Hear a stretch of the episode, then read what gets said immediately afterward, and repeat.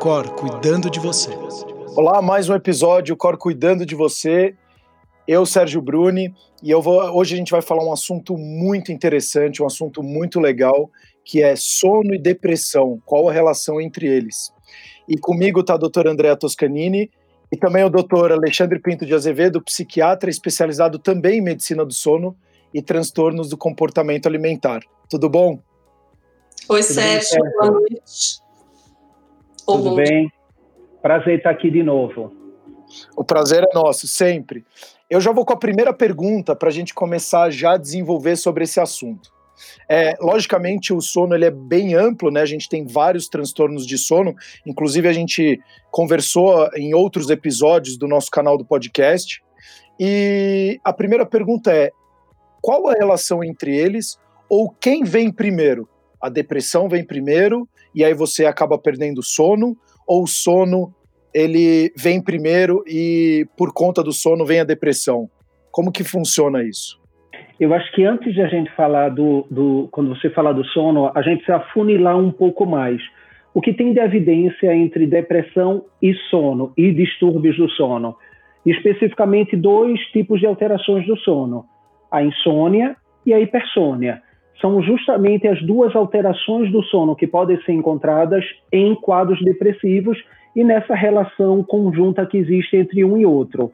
Os outros distúrbios do sono, eles não estão intimamente relacionados do ponto de vista científico à depressão, embora eventualmente, lógico, em pacientes deprimidos você pode ter alterações do ritmo biológico e, portanto, do ritmo circadiano, encurtamento do tempo de sono, deslocamento do bloco de sono para um atraso ou avanço de sono, mas de evidência científica mesmo a gente tem que falar ou de insônia ou de hipersônia.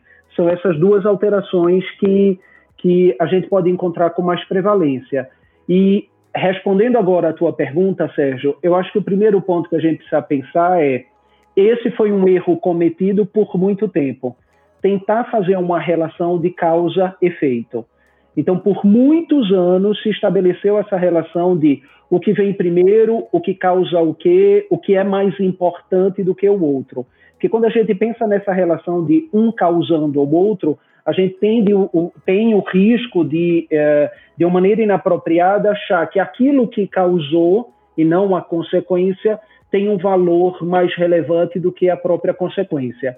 Então, por muitos anos, se falou dessa relação causal entre depressão e sono, em especial insônia, e deixava de lado a importância da insônia por si só achava que a insônia era um sintoma secundário à depressão.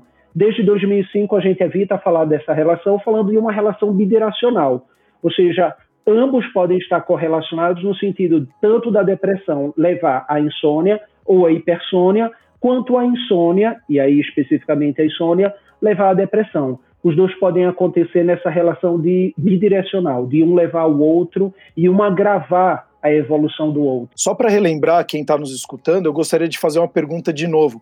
O que, que, seria o ciclo circadiano? Que inclusive você, o doutor Alexandre, é, falou, ou a doutora Andréa, explicar novamente para quem está escutando esse, esse episódio exclusivamente, apesar da gente ter falado em outros, mas eu acho que vale a gente relembrar. Sérgio, quando a gente fala em ciclo circadiano, a palavra circadiano nos remete às 24 horas. Então, eu falo em ritmo circadiano de um organismo quando aquele organismo tem um comportamento que gira em torno de 24 horas. O que quer dizer isso?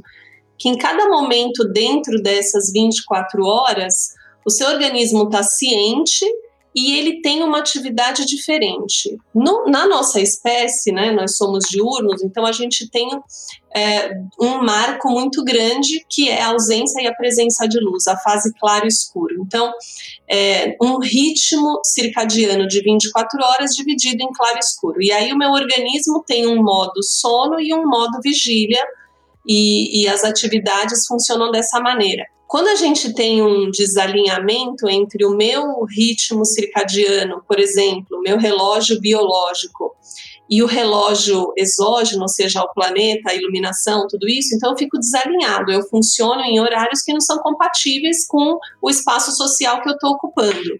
Esse desalinhamento, ele pode ser, é, nosso organismo tem uma capacidade de complacência, eu posso me adaptar até certo ponto a esse desalinhamento, mas em algum momento eu vou sofrer alguma consequência. Se eu começo a sair muito é, desse, dessa faixa adaptável, então aí eu posso ter uma manifestação, né? Uma manifestação de ritmo biológico.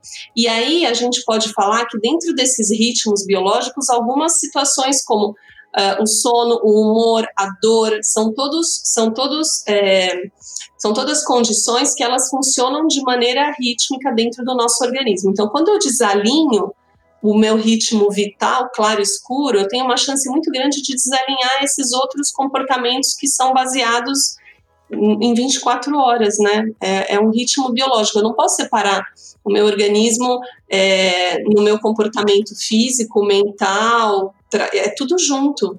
Então eu desalinho uma coisa, começo a perturbar aquele sono, por exemplo, eu começo a dormir às quatro da manhã e acordar uma da tarde, cronicamente, eu vou perturbar outros aspectos da minha vida, e entre eles o meu humor vai estar afetado. E, Sérgio, aproveitando esse gancho da Andrea, independente de a gente falar de sono, transtorno, ou seja, de um adoecimento do sono, como insônia, o próprio desalinhamento do tipo eu não me dedicar o suficiente ao meu sono ou eu não eh, disponibilizar tempo suficiente de sono, e a gente não está falando de insônia, a gente está falando de erros do comportamento em relação ao sono, por consequência, levar uma privação do número de horas de sono, isso inevitavelmente, mesmo não se tratando de um transtorno do sono, levará a uma consequência em relação ao humor.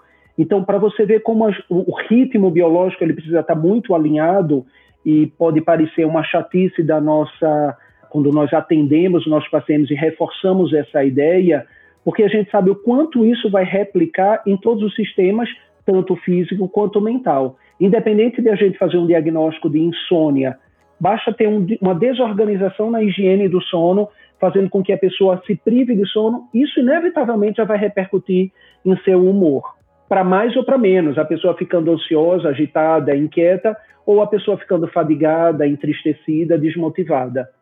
Então, olha que interessante, até antes de você falar, doutora, olha que interessante para você que está nos escutando, como que uma privação de sono, um sono de não com muita qualidade, acaba impactando em você como um todo. Porque no processo, e aí eu vou reforçar, em outros episódios a gente falou a respeito da importância que o sono tem para você não cair nesses contos que hoje se fala muito de aumento de produtividade quando você dorme menos, muito pelo contrário. Então você que tem a sua bi-individualidade, você tem as suas necessidades, é durante o sono que você faz toda a sua recomposição metabólica.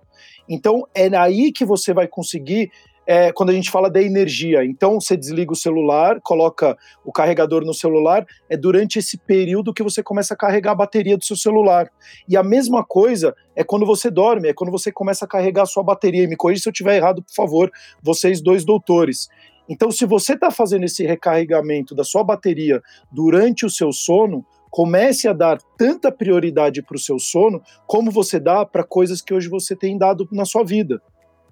Sérgio, é muito interessante você dizer isso e está certíssimo do ponto da questão de dormir menos pode tornar a pessoa mais produtiva. Você sabe que na era pré-farmacológica, ou seja, na era em que ainda não se tinham os medicamentos para tratar a depressão, é, se utilizavam de técnicas em relação ao sono para melhorar o humor. Duas principalmente a privação de sono, então fazer a pessoa ficar sem dormir, e a, conse a consequência inicial era agitação, inquietude, aceleração, como efeito diverso, ou a sonoterapia, que era fazer a pessoa dormir vários dias para. Não, não se sabia que tinha essa finalidade na época, hoje a gente, baseado em evidência científica, sabe disso, para regular os ritmos biológicos e, por consequência, estabilizar a neurotransmissão e regularizar o padrão de humor. Só que isso não é sustentável em pessoas saudáveis. Ou seja, em pessoas que não têm distúrbio do sono, em pessoas que não têm depressão, se aplicar a isso, ou seja, dormir muito ou dormir pouco, terá consequências negativas. Isso é fake. Então, essa ideia de aumento de produtividade quando você encurta o tempo de sono, isso não se sustenta com o passar dos dias. Os trabalhos mostram que talvez no primeiro ou segundo dia o estado de hiperalerta se instale, então você consiga ficar mais em alerta, em vigília e aparentemente mais produtivo, mas isso não se sustenta. Então a gente precisa realmente respeitar, como você falou, o nosso ritmo biológico endógeno, que é individual para cada um de nós.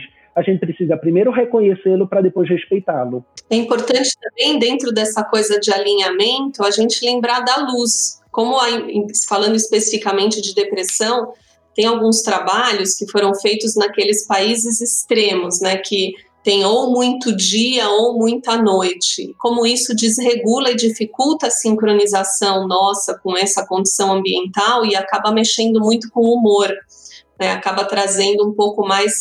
É, eu não sei nem se eu poderia falar a palavra depressão, talvez o Alexandre possa ser mais preciso, mas a gente acaba tendo um humor mais negativo, um pouco mais pessimista, uma diminuição da volição, né, da gente ter aquela aquele ânimo todo. Então, só o fato da luz, que é um dos sincronizadores, a gente já, já sabe, né? Atrapalha muito também nessa questão do humor.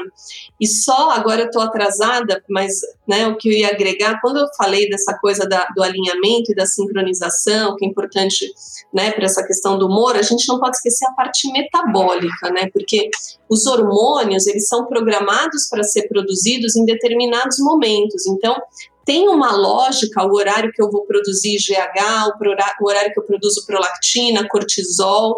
Então, assim, dormir em horários dormir de dia não é igual a dormir de noite. Então, algumas coisas no meu organismo só tem o start quando elas quando eu estou no tempo certo, na claridade certa. Então, metabolicamente também é complicado. Aumenta a resistência à insulina, aumenta o risco cardiovascular.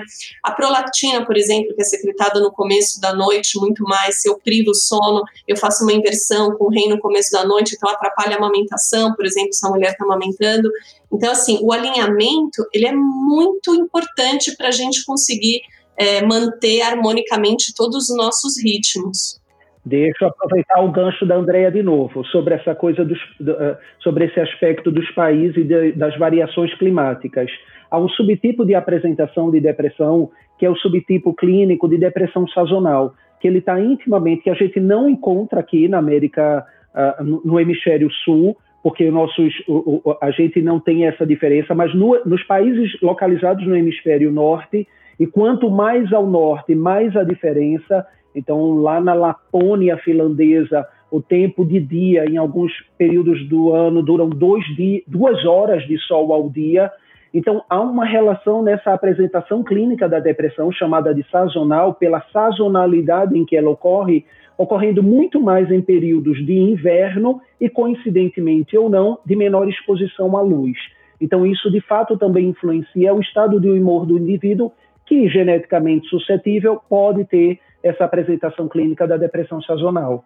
Isso é uma coisa que eu queria até fazer uma pergunta que vocês me fizeram refletir, para quem está nos escutando, se a pessoa está com um quadro que ela sente que ela está mais depressiva, ou então no momento mais de melancolia, que ela quer ficar mais sozinha dentro do quarto, é, então é muito importante, inclusive, ela se expor à luz porque e aí a luz externa, porque quanto mais você sente essa vontade de ficar no quarto com pouca luz, ela vai consequentemente impactando todo esse processo, não só metabólico, mas como vocês vêm batendo muito na questão do humor, né? No que você está falando especificamente dessas características da depressão, essa resposta que eu vou dar é empírica, não tem evidência científica sobre isso, mas sim a exposição à luz natural. Eu costumo dizer que luz é vida, a luz natural é vida. Então, de alguma forma, a, a exposição à luz natural ela vai poder te ajudar a sair dessa, da, desse sentimento melancólico clássico da depressão. Mas não tem nenhuma evidência. Alguns trabalhos também da era pré-farmacológica e até alguns trabalhos mais recentes falam da fototerapia também, da exposição à luz, mesmo que artificial, isso é classicamente usado em distúrbios do ritmo circadiano e também na depressão sazonal desses países que têm períodos de clima em que a luz solar é pequena, para ajudar no tratamento do transtorno de humor também. Então, sim, faz todo sentido essa tua afirmação. E como que a gente consegue, é, nesse processo, e aí a pergunta vai para vocês dois também, identificar, porque a gente está falando aqui muito de depressão e sono, ou então, como mais o doutor Alexandre falou, a respeito de alguns determinados transtornos, né, como a insônia, por exemplo. Como que eu consigo identificar essa relação que o quanto que de fato isso está impactando, como começa as minhas atitudes ou meu comportamento para chegar num processo depressivo, né? Então eu começo a ficar, como você falou, talvez um pouco mais inquieto, depois um pouco mais agitado e estressado ou nervoso, é, intolerante, até chegar ao ponto da depressão. É uma coisa que sim, ela já acontece da noite para o dia. Então, Sérgio, esse é um desafio que a gente enfrenta no dia a dia. Eu e o doutor André, a gente está acostumado a isso, e acostumado no sentido de ter, enfrentar esse dilema. São três questões que a gente encontra quando uh, que, que a gente levanta quando a gente encontra um paciente que tem um misto de sintomatologia depressiva e um misto de sintomatologia insônia. Se trata realmente de uma comorbidade, é diagnóstico de insônia, é diagnóstico de depressão e estão associados. É um diagnóstico de depressão que ele tem sintomatologia sobre a insônia ou é diagnóstico de insônia que ele tem sintomatologia sobre o humor. Por quê? Quando a gente vai ver os critérios diagnósticos da, da depressão, um dos critérios diagnósticos é perturbação do sono, que pode aparecer como insônia ou como hipersônia. Está lá descrito no critério diagnóstico. 85% dos pacientes têm insônia, 15% vai ter hipersônia. Então, a grande maioria tem insônia em depressão típica. Tem uma depressão atípica, que também é uma apresentação clínica da depressão, que ele pode ter hipersônia, que tem outras características, mas a depressão típica, clássica, ela tem, em sua grande maioria, insônia presente. Por outro lado, vamos analisar os critérios diagnósticos de insônia, que fala sobre o padrão de sono, encurtado, etc., a dificuldade para iniciar, manter o sono ou despertar precoce, despertar cedo demais, mas tem um critério que fala sobre as consequências diurnas. E nessas consequências diurnas inclui-se aí as alterações de humor distúrbios do humor, irritabilidade e outras consequências associadas, como prejuízo de atenção, concentração, memória, queda da produtividade, que são sintomas clássicos de depressão. Então, sempre que o paciente, tudo depende como a queixa principal do paciente. Ele pode se queixar, chegar, ah, doutor, não consigo dormir. E quando eu vou fazer uma entrevista apropriada e completa, eu identifico, nossa, mas ele tem depressão. Será que essa insônia é uma insônia associada ou é uma insônia sintoma? E esse é um grande dilema nosso, porque a gente está falando de uma insônia comórbida a uma depressão. Comórbida é em associação. As duas coisas caminham juntas e, portanto, merecerão tratamento juntos. Uh, quando você fala de ah, o que, o, como, como investigar, como, como é que aparece o quadro clínico, pode aparecer como própria depressão e os sintomas de tristeza, de angústia, de desânimo, desmotivação e a insônia associada, ou pode, por vezes, a insônia ser um sintoma, um quadro de apresentação que antecede a, a depressão. Então, a insônia, alguns trabalhos falam de insônia como se fosse, vou usar uma expressão médica, que é um sintoma prodrômico da depressão. É um sintoma que faz parte da depressão que antecede os sintomas clássicos da depressão. O que importa, na verdade, é a gente não tem que ficar preso o que veio primeiro, o que veio depois, como foi a introdução da nossa conversa aqui. Mas é prestar atenção no sintoma como um todo. Então, conversar com um paciente e avaliar tanto muito bem o seu humor, quanto muito bem o seu padrão de sono. E se for necessário a gente chegar à conclusão que se trata das duas entidades juntas, tratar as duas juntas. Os sintomas eles podem ser realmente confundidores.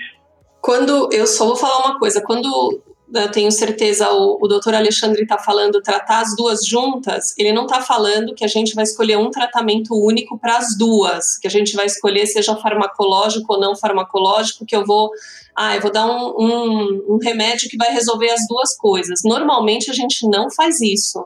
A gente, né, Alexandre, trabalha junto lá e uma vez que as duas foram diagnosticadas, as duas preencheram critério e as duas são responsáveis por piora em algum aspecto daquele paciente, a gente vai, obviamente, tratá-las ao mesmo tempo, mas cada uma vai contemplar o seu tratamento. Entendi. Eu, eu queria até fazer uma, uma pergunta, porque eu recebi essa pergunta aqui, para depois uh, falar a respeito dessa questão do, do tratamento. A depressão perinatal pós-parto, que ela acaba sendo até mais grave do que o baby blues, né, que dura mais ou menos duas semanas pós-parto, que né, uh, essas depressões pós-parto, é, ela surge por conta de privações de sono durante toda essa questão da gestação ou é uma questão muito mais hormonal? Por que, que acaba acontecendo isso nesses momentos com as mulheres? Há uma questão hormonal. Primeiro, você precisa. É, é fato que a depressão pós-parto ela está intimamente relacionada a uma predisposição genética. Isso definitivamente é fato. Inclusive, ter episódios depressivos ao longo da vida não coloca a mulher em risco para ter depressão pós-parto. A depressão pós-parto tem um funcionamento. Uh, tem uma predisposição genética, uma particularidade neuroquímica diferente do padrão da depressão usual, não relacionado ao puerpério, ao período gestacional. Mas eu te antecipo, e, e não, não está relacionado com alterações de sono encontradas ao longo da gestação. Alterações de sono encontradas ao longo da gestação não predispõem a mãe a ter depressão uh, pós-parto, depressão puerperal, como você falou. Mas eu te digo que, embora também seja uma resposta empírica, eu não tenho dúvidas que a. É, assim, só antecipando, desculpe-me, mas sim tem toda uma questão de, de mudança abrupta hormonal, né? Quando, se, quando a placenta sai, a mulher tem uma mudança hormonal completa, isso pode influenciar a neurotransmissão e, portanto, predispor, predispor uma pessoa geneticamente já predisposta a um quadro de depressão puerperal. Mas o ponto é, eu não tenho dúvidas que um quadro depressivo não relacionado ao puerpério, esse geneticamente determinado ou predisposto, mas de toda irregularidade, desrespeito que muitas mães uh, se submetem no período pós-natal ao cuidar do bebê, uh, isso pode levar, sem dúvida nenhuma, começa com a fadiga, com desânimo, com a indisposição e pode predispor sim a uma depressão. E eu digo mais, aí você vai me perguntar, ah, mas e aí, o que vai fazer? Vai ter que ter babá? Absolutamente não. Mas uma regra é, e é muito difícil ser respeitada, o bebê ele tem um sono polifásico. Acorda e dorme duas horas, três horas, quatro horas, mama, dorme, acorda, faz xixi, dorme. A regra é, infelizmente, e por isso que a, a licença maternidade está aí para isso. A mãe precisa respeitar o mesmo sono polifásico do bebê. É dormir enquanto ele dorme e acordar enquanto ele acorda. Então, nesse momento, a mãe precisa respeitar. Não é do tipo, ah, agora que ele está dormindo, eu vou aproveitar. Eu não dormi nada à noite, porque ele foi acordado, mas agora que ele está dormindo durante o dia, eu vou ver televisão, eu vou tomar um banho de uma hora. Lógico, isso faz parte, o relaxamento, ela precisa ter prazer. Mas se a gente for colocar na balança, sem dúvida nenhuma, priorizar o sono nesse momento é o mais importante. Eu não sei se a André concorda comigo. Até antes da Andréa falar, é, eu gostaria muito de, de dar ênfase nisso que você falou, doutor, porque para quem está nos escutando, se você tem um parceiro, você é, pode compartilhar com alguém e você olhando para você mesmo, você tem que criar essa sincronização com o seu filho ou sua filha e, e, e se adequar ao horário, que é por um período curto também. A gente está falando que é mais ou menos um ano, um ano e meio, tem gente que até aumenta até dois anos. Então, é muito importante entrar nessa sincronização para você conseguir de fato descansar e saber que se você tiver acontecendo esse quadro de começar a se sentir sem autoestima, que o seu humor de fato provavelmente, e me corrija se eu estiver errado, você está uh, tendo um desalinhamento desses sonos que podem estar tá impactando aí no seu dia a dia até você chegar num quadro mais depressivo, né? Eu imagino que assim, a depressão pós-parto é uma condição muito específica, né? E agora o que a gente está falando é de sintomas depressivos em uma mulher depois que ela teve bebê, né? A gente não pode confundir. Essa coisa que o Alexandre falou de dormir junto com o bebê é extremamente importante nos três primeiros meses, que é quando a criança não tem maturidade neurológica para formar o, e para ter a percepção e a sincronização com o ritmo circadiano. Então, os três primeiros meses é uma questão fisiológica, uma necessidade de se alimentar e dormir.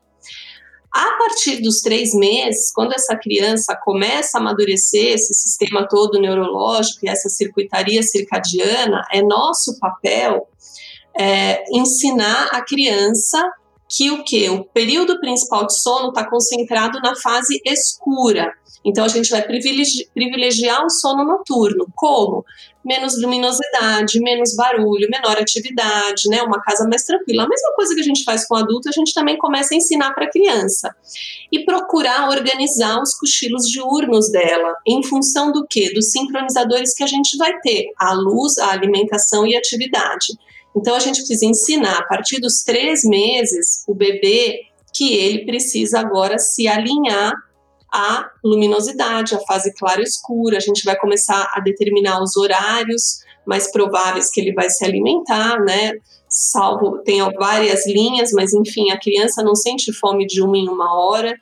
Então, então a gente precisa começar a colocar a criança no eixo. Por mais que eu sustente a amamentação por um ano, dois anos, ou quanto tempo, eu não posso deixar de alinhar essa criança nessa fase, no máximo até seis meses, porque senão eu posso ter problemas futuros.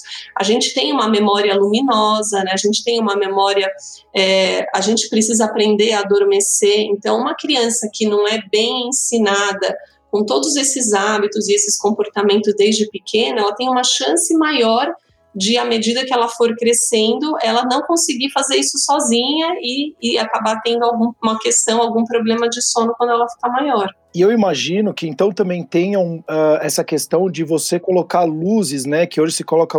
Muitas mães falam: ah, tem uma luzinha no quarto do meu filho para ficar mais iluminadinho, gostosinho, aconchegante. Então, isso, desde pequenininho, talvez deva impactar bastante a criança, né? É, a fase escura é a fase escura. Até eu, recentemente, uh, eu não me lembro o que, que eu estava escrevendo, mas eu li alguns artigos a respeito da música, do ruído branco e de sons quando a gente adormece. Então, é muito interessante, porque na fase de relaxamento pré-sono, no ritual de sono, quando a gente está ensinando a criança a adormecer, tudo que me relaxar é válido. Então, se eu gosto de músicas, mantras, zen, sons da natureza, tudo é válido, desde que aquilo me deixe mais relaxada. Porém, adentrar o sono com ruídos, ele atrapalha o processamento auditivo e prejudica a consolidação da memória. Então, não é legal a gente dormir com música, dormir com barulho e nem então assim, eu posso ter um ritual de sono, relaxar e adormecer, desde que eu tenha um timer e que aquilo ali acabe. Eu não posso ficar uma, duas horas do meu sono com aquele ruído, porque aquilo eu estou dormindo, só que os meus órgãos continuam funcionando, eu continuo ouvindo, eu só não tenho a percepção e a consciência, eu continuo sentindo o cheiro e assim esse ruído ele acaba atrapalhando esse processo que, que acontece e atrapalha a consolidação da memória. Aprendi há pouquíssimo tempo, achei super interessante isso. Deixa eu voltar um ponto, Sérgio, só também para deixar claro para as recém-mães ou futuras mães. É, é desestigmatizar também. É não ter o receio de que eu vou dormir sim durante o dia porque estou cansada e preciso dormir, e tirar, tirar o medo de ser estigmatizada por ser por parecer preguiçosa ou por parecer folgada porque está dormindo. Não, é dormir. Pensa o seguinte: o raciocínio é se nas 24 horas para uma pessoa adulta eu preciso, em média, dormir de 7 a 8 horas, talvez num período pós-natal, particularmente nos primeiros dois meses, que a Andrea marcou muito bem, eu precise de um aumento da necessidade de sono, até para garantir minha produção uh, mamária do leite. E aí eu preciso, talvez, calcular que ao longo do dia, das 24 horas, eu preciso dormir em média 9, talvez 10 horas por dia. Então, se durante a madrugada ela só conseguiu dormir 4 horas, ela vai sim precisar compensar a soma dessas horas nas, 20, nas 24 horas, garantindo a oportunidade de, já que meu bebê está dormindo, eu vou dormir essas duas horas para completar, dentro das 24 horas, uma média aí de pelo menos nove horas por dia de sono. Então, é, é, raciocina dessa forma para as mães, respeite o seu sono e adormeça. Isso pode ser, e aí sim é evidência científica, para qualquer um de nós, não somente para as mães, preventivo de um quadro depressivo. Privação de sono ou insônia persistente não tratada é fator de risco para depressão, mesmo em pessoas não geneticamente predispostas à depressão. Então a gente negligencia muito o sono. os próprios profissionais de saúde em geral não investigam apropriadamente o sono, se há presença de insônia, uh, não fazem esse diagnóstico, ou mesmo quando o paciente se queixa, não levam em consideração e não respeitam isso, como quando o paciente não leva em consideração e não respeitam o que o paciente está se queixando, e mal se sabe que em, a, a, a, as evidências científicas mostram que uma insônia persistente num período de dois a quatro anos pode instalar, pode levar a um quadro depressivo típico, clássico, mesmo na ausência de predisposição prévia. Um outro dado muito importante é que um certo percentual de pacientes que foram diagnosticados com depressão e tratados para depressão, eles podem ter uma insônia persistente. Cerca de 30% desses pacientes tratados para depressão não tem mais tristeza, não tem mais melancolia, o ânimo voltou, a disposição voltou, podem ter insônia persistente. Essa insônia persistente não tratada apropriadamente, a insônia, não mais a depressão, pode levar ao risco de recorrência de depressão. E o que é que e o que o que leva a isso? A uma piora do prognóstico, porque a gente não está falando somente de um episódio depressivo, já vai levar ao risco de uma categoria chamada transtorno depressivo recorrente, que é um quadro muito mais crônico do que episódio depressivo único. Então a gente precisa estar muito atento. Hoje mesmo, infelizmente, eu atendi uma paciente que tem um colega que cuida dela e ela foi pedir uma segunda opinião com um médico do sono, porque ela estava se sentindo descuidada do seu sono ela está em tratamento com um colega há quatro anos e ela toda vez disse, olha, meu sono isso, meu sono aquilo, em relação a sonhos, características específicas, e ela disse, não, eu preciso ouvir a opinião de alguém especialista, quando na verdade nem precisaria, Sérgio.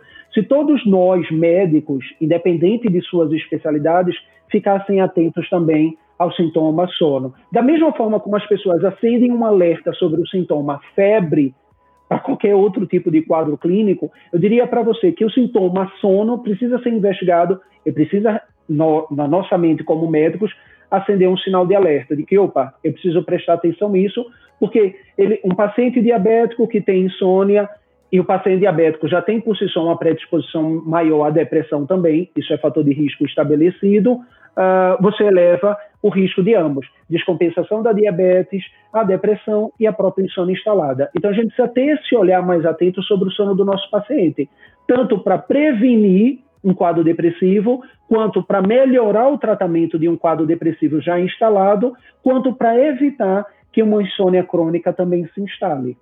Eu não usei essa expressão lá no começo da, da, da, nossa conversa, quando você perguntou, mas a gente costuma dizer, e a evidência científica aponta isso, que a relação entre depressão e insônia é bidirecional. Ou seja, elas caminham em mão dupla. Um pode levar o ao outro, ambos. Depressão levar a insônia, insônia pode levar a depressão, e um pode agravar a evolução clínica do outro. Então, você precisa estar atento nessa alta associação.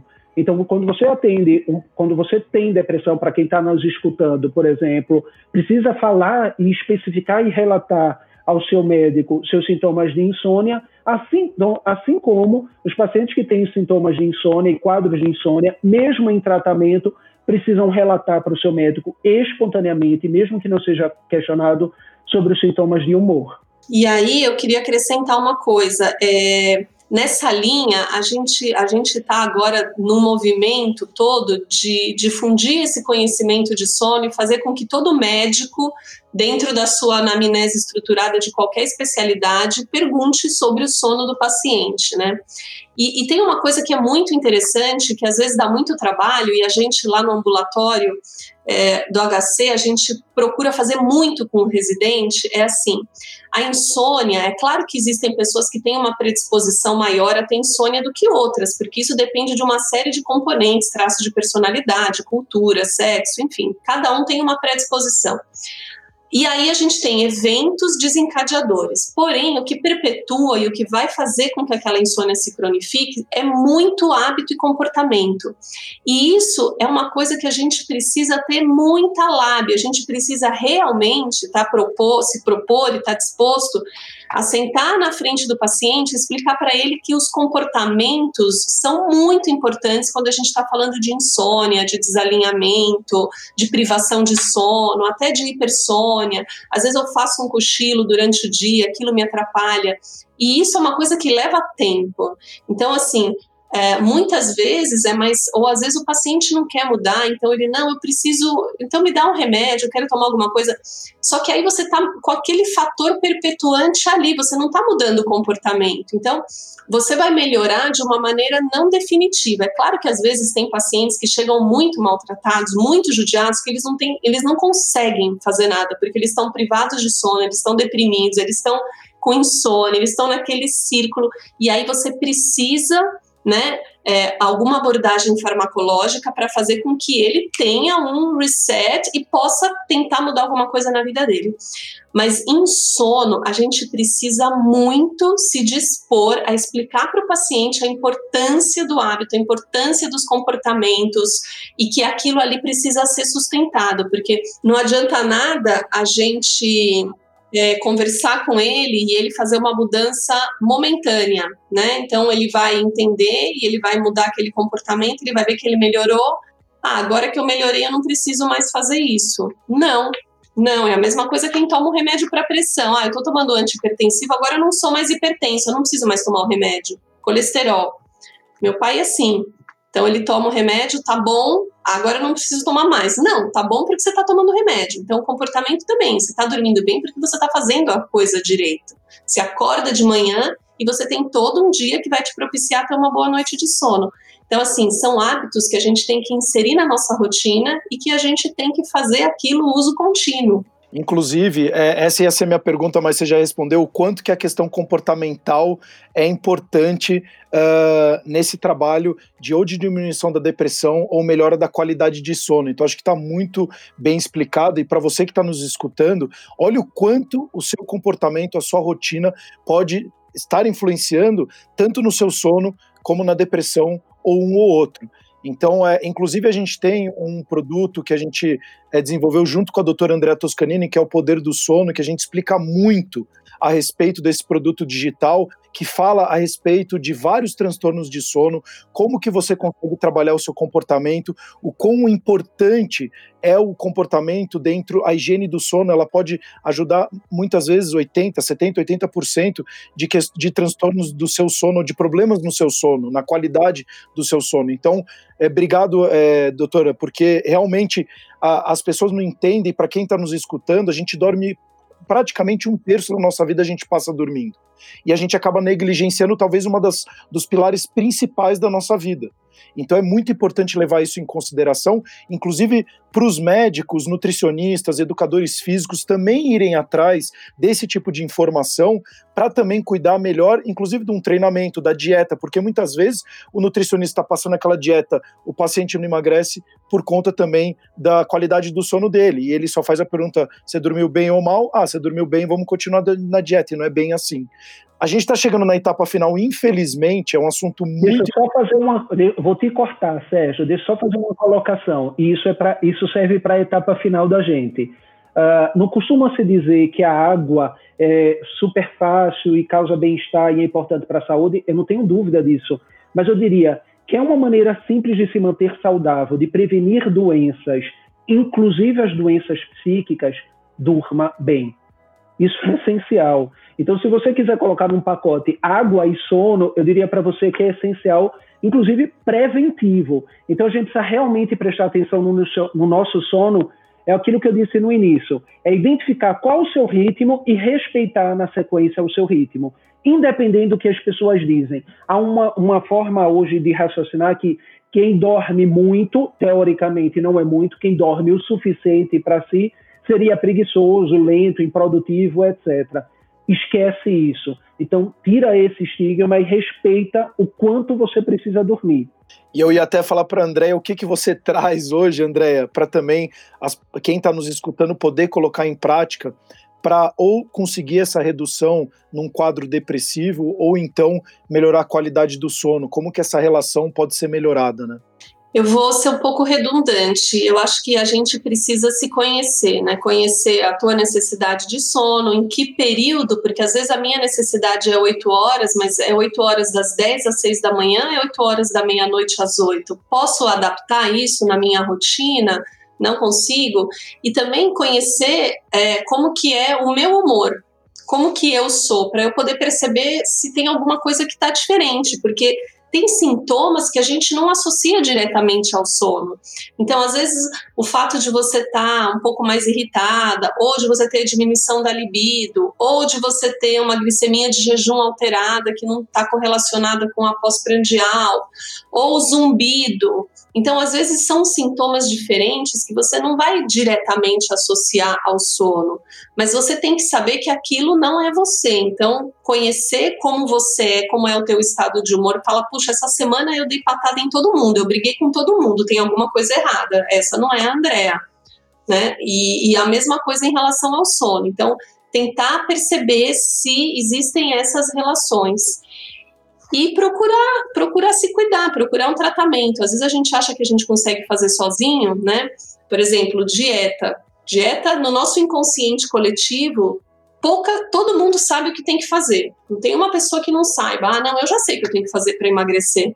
Eu preciso deixar de fazer isso, aquilo, fazer mais atividade física, comer mais isso, como muita porcaria. Então a gente sabe, só que a gente não consegue fazer. Então, na verdade, a gente não sabe. A gente sabe como fazer, só que a gente precisa de ajuda para fazer. Então, não tema em procurar ajuda se você não está conseguindo dormir bem, porque aquilo em longo prazo vai ter uma consequência, inevitavelmente. Eu queria agradecer imensamente é, o doutor Alexandre, o doutor Andréa novamente, e deixar a minha última mensagem aqui, que eu acho que eles falaram inúmeras vezes. Conheça você, você é único, entenda as suas necessidades, qual horário é o melhor para você, o quanto você precisa descansar, para de fato você conseguir ter um sono mais confortante e, consequentemente, também entender se o seu quadro é depressivo, se ele não é, como que está sendo as suas sensações. Então, o trabalhar o autoconhecimento ele é fundamental para a gente conseguir uh, ter melhores ações no nosso dia a dia. Então, até os próximos episódios, o Cor cuidando de você. O Cor cuidando de você.